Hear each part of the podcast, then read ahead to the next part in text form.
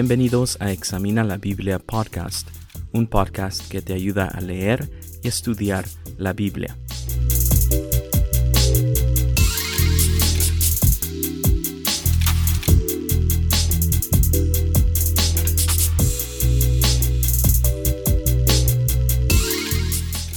En este episodio seguiré examinando el libro de Proverbios.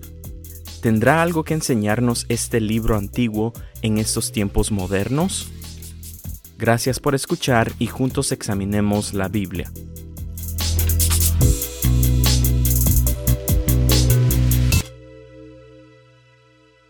El texto que estaré examinando en este episodio se encuentra en Proverbios capítulo 1 versículos 8 al 19 Estaré leyendo de la versión Nueva Biblia de las Américas. Dice así, Proverbios capítulo 1, versículos 8 al 19. Oye, hijo mío, la instrucción de tu padre, y no abandones la enseñanza de tu madre, porque son guirnalda de gracia para tu cabeza y collares para tu cuello.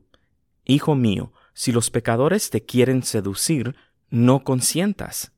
Si dicen, ven con nosotros, pongámonos al acecho para derramar sangre, sin causas echemos al inocente, devorémoslos vivos como el Seol, enteros como los que descienden al abismo.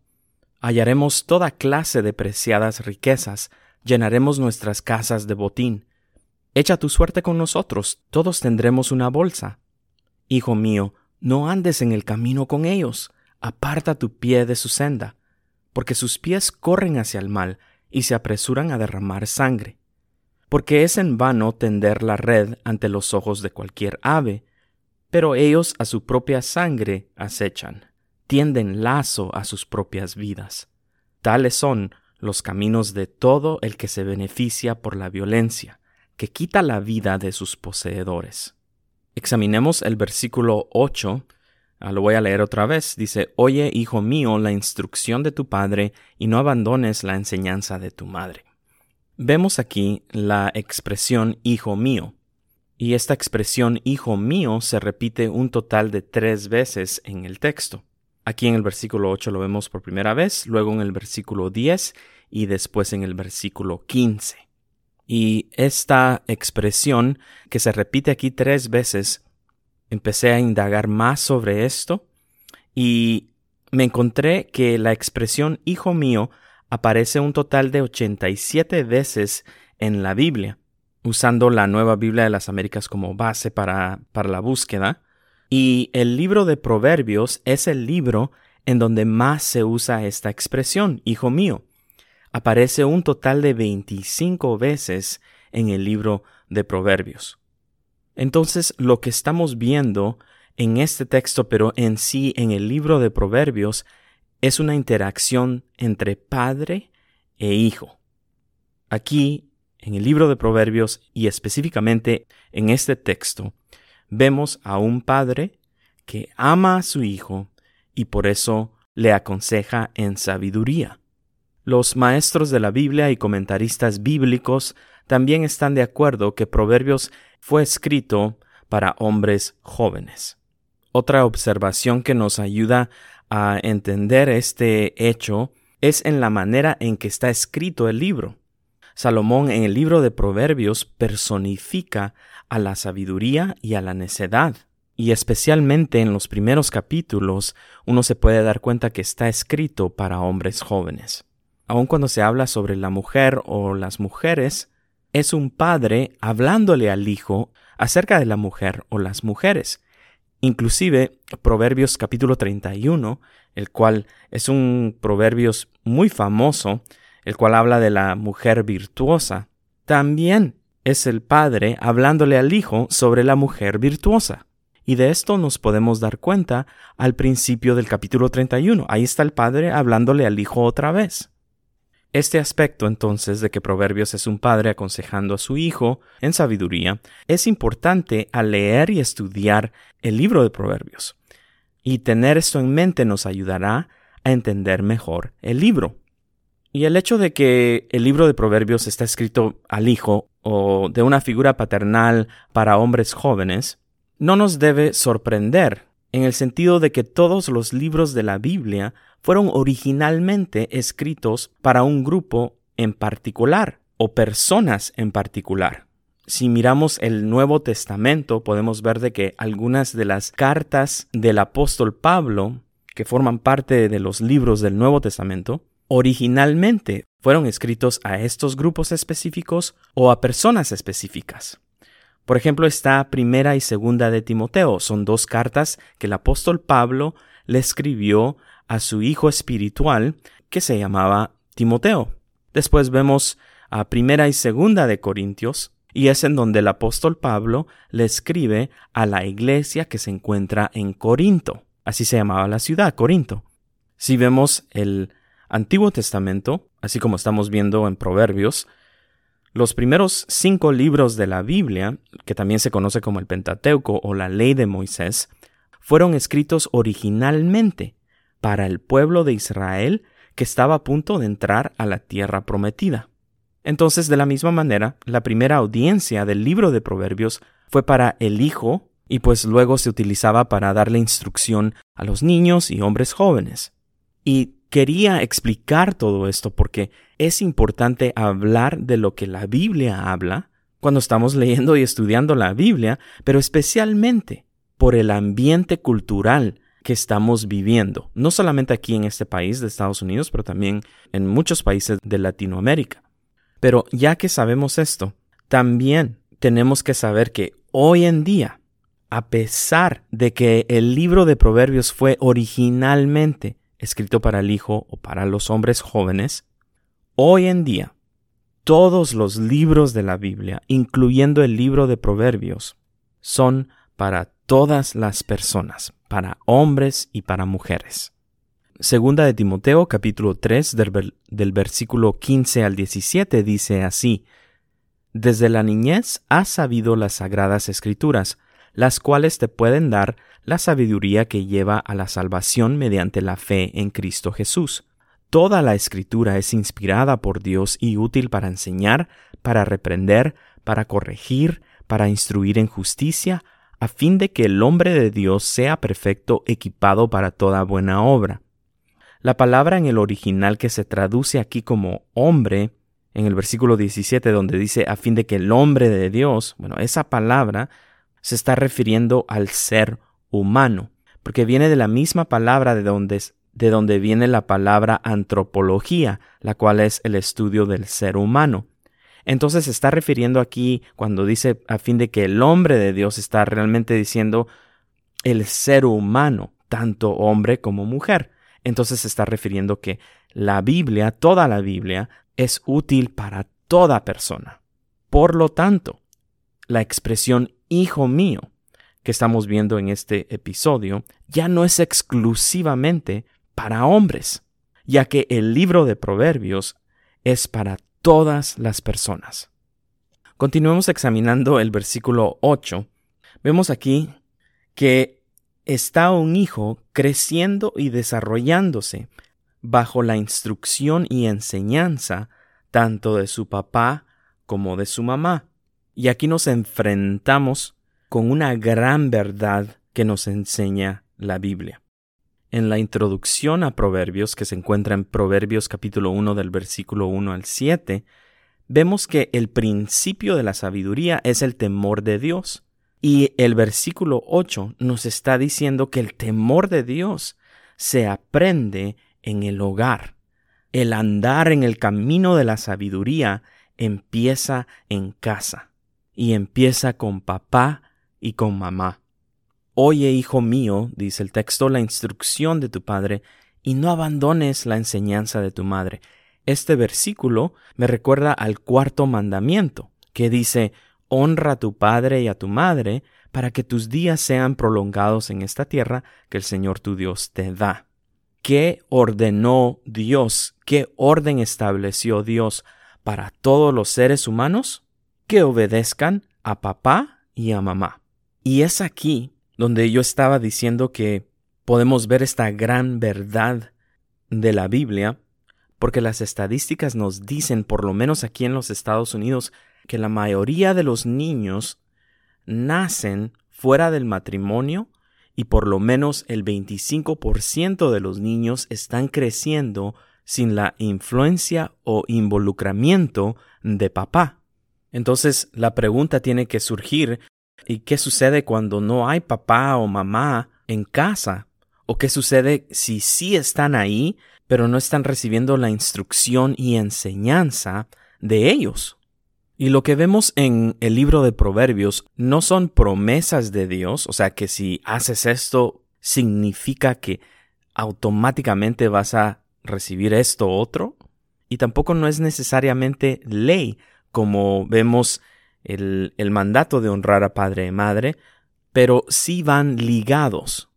Y lo que quiero decir es de que si los hijos, o sea, los hijos y las hijas, están creciendo sin papá o sin mamá o sin los dos, hay una alta probabilidad que no se está creciendo y, desarrollando en sabiduría.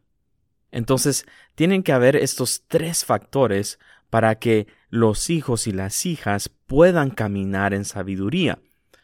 Primero es, ¿está papá y mamá ahí? ¿Sí o no? Si sí están ahí, ¿están dando instrucción y enseñanza a los hijos y a las hijas? ¿Sí o no?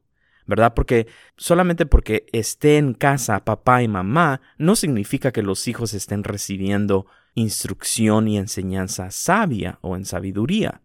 Entonces están estos dos aspectos, que si está papá y mamá en el hogar y que si existe la instrucción y enseñanza en sabiduría. Y tercero, que si los hijos o las hijas los están escuchando y obedeciendo a ellos.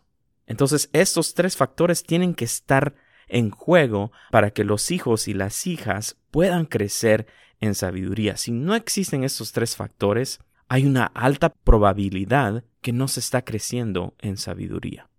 Y esto tiene que ser algo alarmante, tanto para los niños que están creciendo como para los papás que están criando a sus hijos. La realidad de hoy en día es de que existen muchos hogares desintegrados. Y en el versículo 8 vemos que está un padre instruyendo a su hijo y le está diciendo también que no abandone la enseñanza de su mamá. Sigamos adelante. El versículo 9 dice, porque son guirnalda de gracia para tu cabeza y collares para tu cuello. La palabra guirnalda en otras versiones de la Biblia dice corona, pero realmente es una corona tejida de flores, hierbas o ramas, nos dice la Real Academia Española. Yo tuve que ver la palabra en el diccionario porque no es una palabra que yo utilicé todos los días. Y tanto la guirnalda como los collares en el tiempo de Salomón eran vistos no solamente como adornos físicos o materiales para una persona, sino que también era un símbolo de honor y prestigio.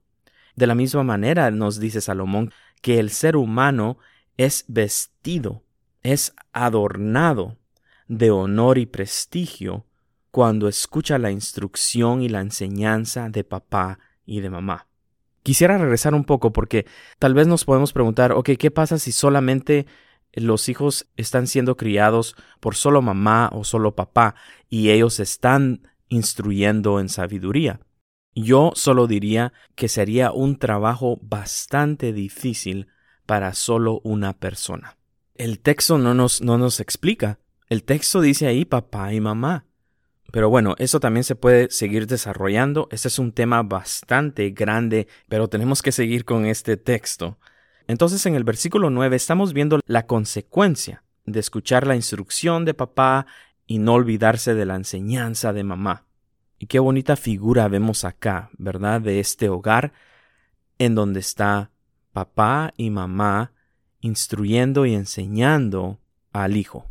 La instrucción y la enseñanza de los hijos es la responsabilidad tanto de papá como de mamá. No es la escuela, no es la que cuida a los niños cuando papá y mamá se van a trabajar. Los que tienen que estar instruyendo y enseñando a los niños es responsabilidad de papá y de mamá. No más de papá y no más de mamá es de los dos. Salomón, el hombre que recibió la sabiduría de parte de Dios, nos está diciendo esto. Y por eso nos dice que como consecuencia en el versículo 9, los hijos y las hijas son vestidos, son adornados con honor y prestigio cuando tuvieron a un papá y a una mamá que los supo instruir y enseñar. Sigamos adelante. El versículo 10 dice, Hijo mío, si los pecadores te quieren seducir, no consientas. Y para aclarar, eh, la Real Academia Española dice que consentir significa permitir algo o condescender en que se haga.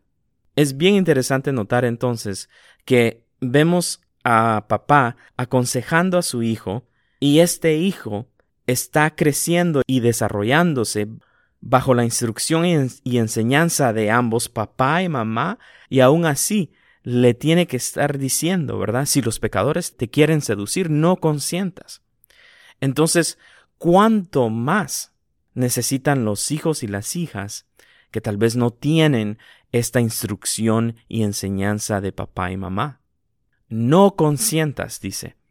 Y aquí también es otro aspecto interesante porque la psicología hoy en día nos dice no es bueno decirle no a los hijos, que tenemos que buscar diferentes maneras y estrategias de poder distraer a nuestros hijos y también ofrecerles una variedad de opciones en vez de solo decirles no.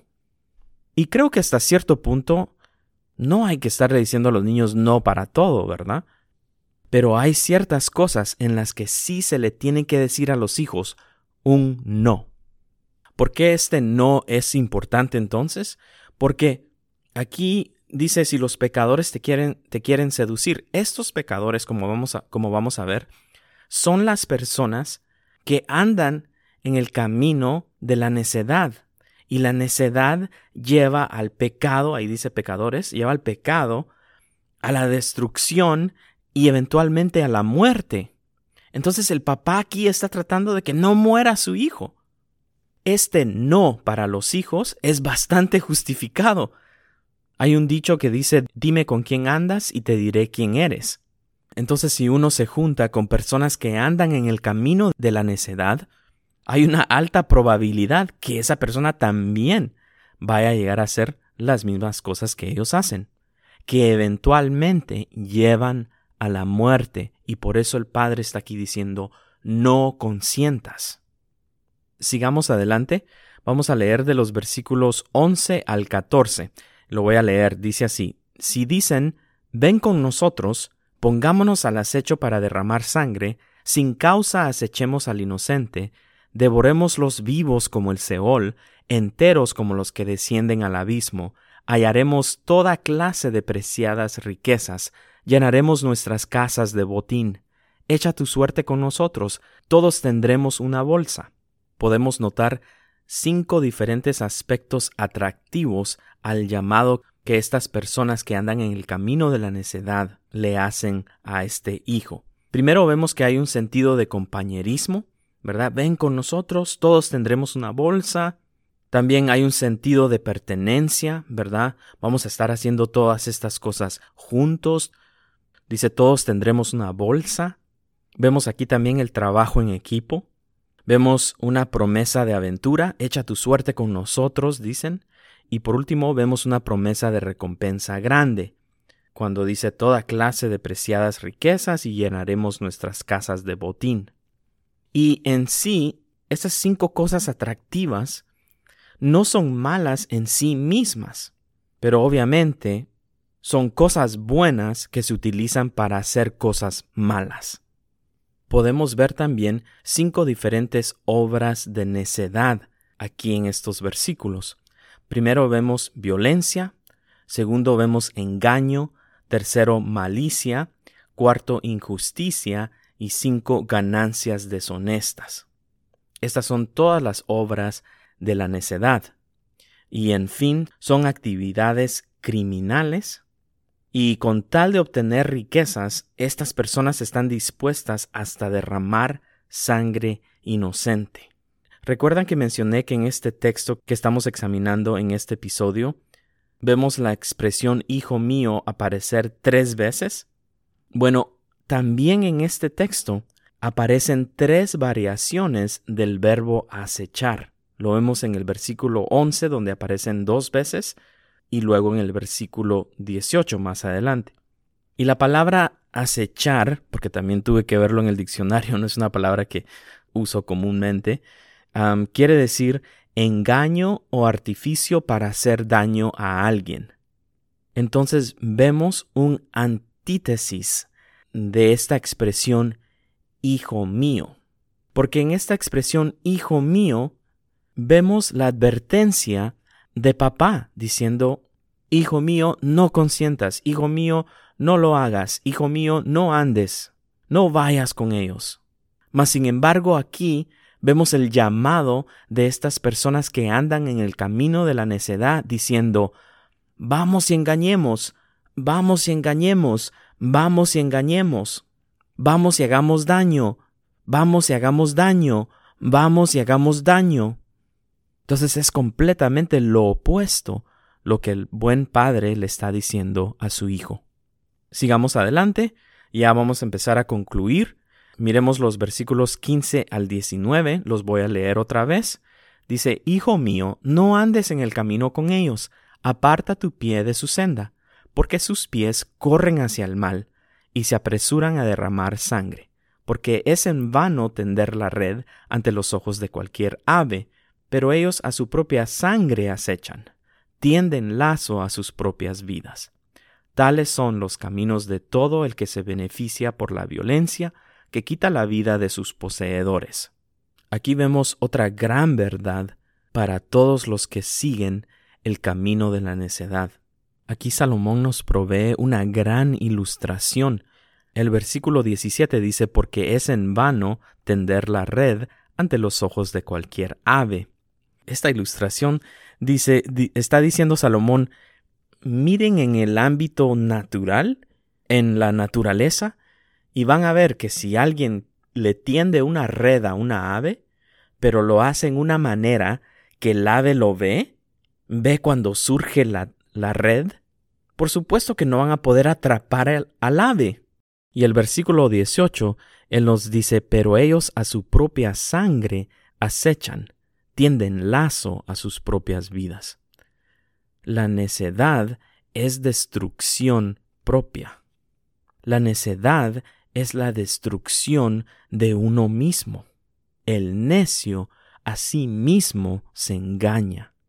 El necio a sí mismo tiende un lazo en contra de su alma.